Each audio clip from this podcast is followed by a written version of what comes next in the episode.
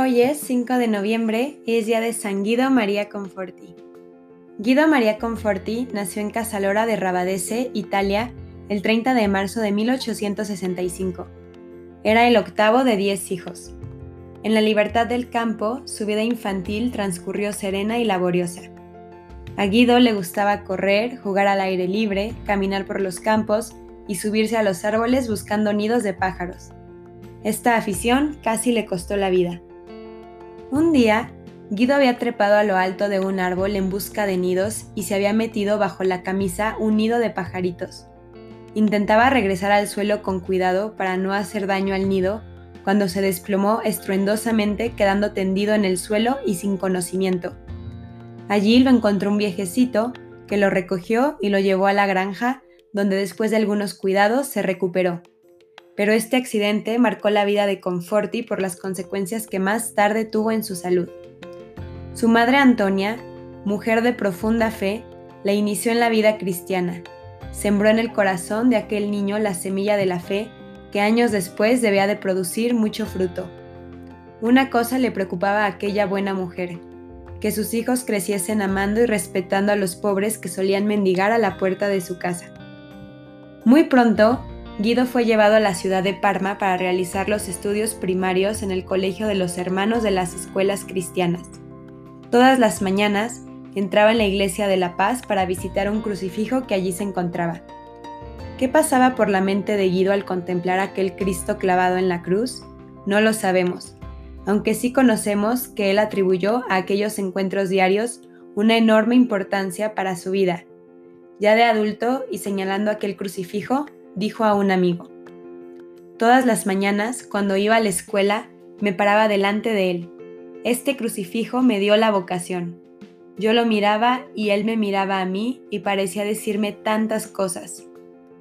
Guido veía frecuentemente la larga fila de los alumnos del seminario atravesar la plaza de la catedral y hacerse sacerdote fue el deseo que comenzó a cunar dentro de sí seguramente empujado por la experiencia de aquel crucifijo que parecía decirle tantas cosas. Leyendo la vida de San Francisco Javier, el espíritu de Guido se abrió al ideal misionero. Deseó vivamente ser apóstol entre los pueblos no cristianos. Por ello pensó al principio hacerse jesuita como Javier. Después escribió también a Don Bosco, fundador de los salesianos, pero no consiguió la respuesta que esperaba. Hay que decir que en aquellos años una enfermedad de tipo epiléptico, fruto tal vez de aquel accidente que tuvo de niño, le atacó gravemente, amenazando incluso la realización de su vocación sacerdotal. La enfermedad sorprendió a Guido María Conforti a la edad de 17 años y le acompañó hasta la vigilia de su primera misa a los 23 años, dejándole para siempre una salud enfermiza. La cosa fue tan seria y tan larga que se convirtió en un auténtico martirio para el joven seminarista. El único refugio de Guido en aquellos años fue la oración, animada por una confianza ilimitada en Dios. En otoño de 1888, Conforti fue ordenado sacerdote y celebró su primera misa. El crucifijo es el gran libro que ofrece a nuestros ojos horizontes infinitos, escribió en su diario. No es posible fijar la mirada en este modelo divino sin sentirse empujado a cualquier sacrificio por grande que sea. En los primeros años de sacerdocio, Guido, aunque deseaba un trabajo en alguna parroquia rural, fue llamado a desarrollar su actividad en el seminario diocesano como formador y en las oficinas del obispado como colaborador de su obispo. Antes de ser ordenado, ya había sido nombrado vicerrector y profesor en el seminario sin arrinconar ni olvidar su sueño misionero. Guido se dedicó con todo amor y empeño a los encargos recibidos por obediencia. Pero las cosas no quedaron ahí.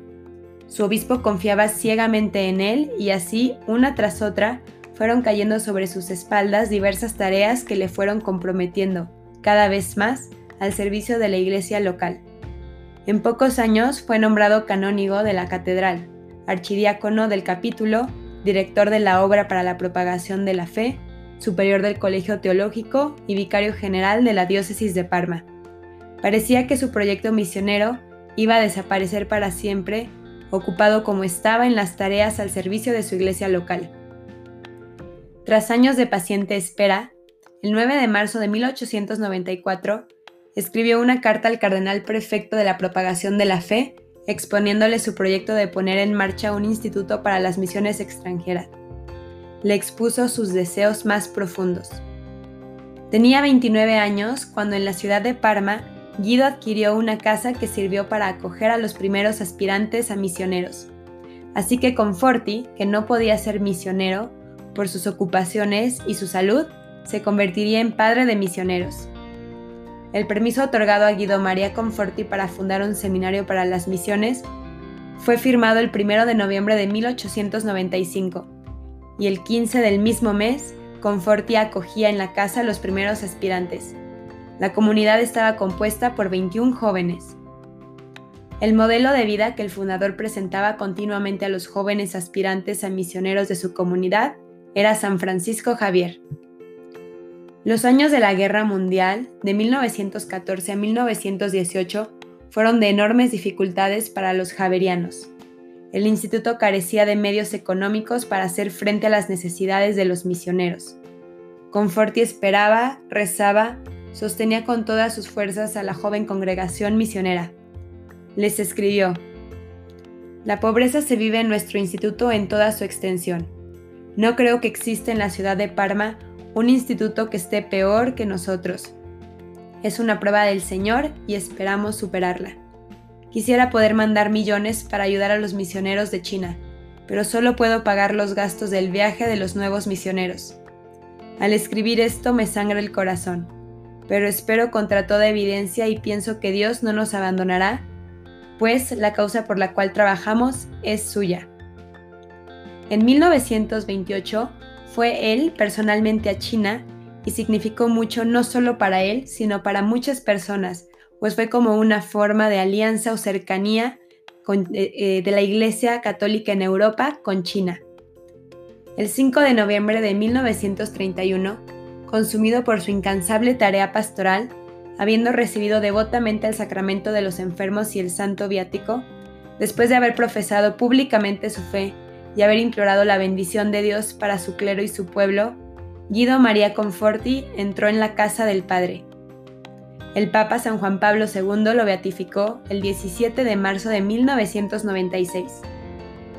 San Guido María Conforti, danos esa sed que tú tenías de evangelizar y de llevar a Cristo a todas las personas y que como tú contemplemos el misterio de la cruz y que penetre en lo más profundo de nuestro corazón. Amén. San Guido María Conforti, ruega por nosotros.